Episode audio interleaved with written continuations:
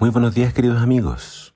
Hoy en Primero Dios te invito a que juntos leamos Juan capítulo 20. Dice así la palabra del Señor. Tomás, uno de los doce discípulos, al que apodaban el gemelo, no estaba con los otros cuando llegó Jesús.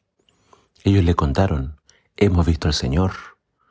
Pero él respondió, no lo creeré a menos que vea las heridas de los clavos en sus manos, meta mis dedos en ellas y ponga mi mano dentro de la herida de su costado.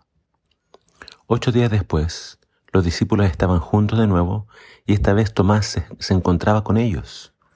Las puertas estaban bien cerradas, pero de pronto, igual que antes, Jesús estaba en pie en medio de ellos y dijo, la paz sea con ustedes. Entonces le dijo a Tomás, pon tu dedo aquí y mira mis manos. Mete tu mano en la herida de mi costado. Ya no seas incrédulo, cree. Mi Señor y mi Dios, exclamó Tomás. Entonces Jesús le dijo, tú crees porque me has visto. Benditos son los que creen sin verme. El Evangelio de Juan fue escrito para la segunda generación de creyentes, es decir, para todos aquellos que creyeron en Jesús sin haberle conocido en persona. Ellos creyeron por la predicación de los discípulos. Es posible que Juan nos cuenta la historia de Tomás, porque en el fondo lo que pasó con este discípulo era lo que estaba pasando con esta nueva generación.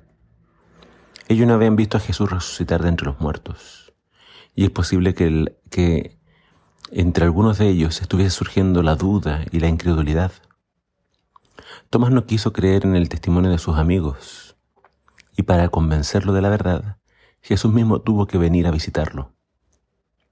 Tomás vio las heridas y puso su mano en las llagas de Jesús. Solo así, después de verlo y tocarlo, es que Tomás hizo esta gran confesión, mi Señor y mi Dios. Jesús es el Señor, Jesús es Dios. Esta es una gran declaración de fe. Sin embargo, Jesús reprende a Tomás por su falta de fe. Tomás debió haberle creído a sus amigos Bienaventurados, felices, dichosos los que crean en Jesús sin haberle visto resucitado. Y eso somos también tú y yo. Nosotros nunca hemos visto a Jesús resucitado, pero estamos totalmente convencidos de que Él ha resucitado. Jesús vive. Hoy hay mucha gente que aún no conoce a Jesús, no lo han visto, no saben quién es. Ellos tienen que ver a Jesús en ti. Tienen que ver en ti los principios de su reino. Tienen que creer no solamente por tus palabras. Tienen que ser convencidos por tu manera de ser y de vivir. Que Dios nos ayude a ser una bendición para alguien esta semana. Shavuotov.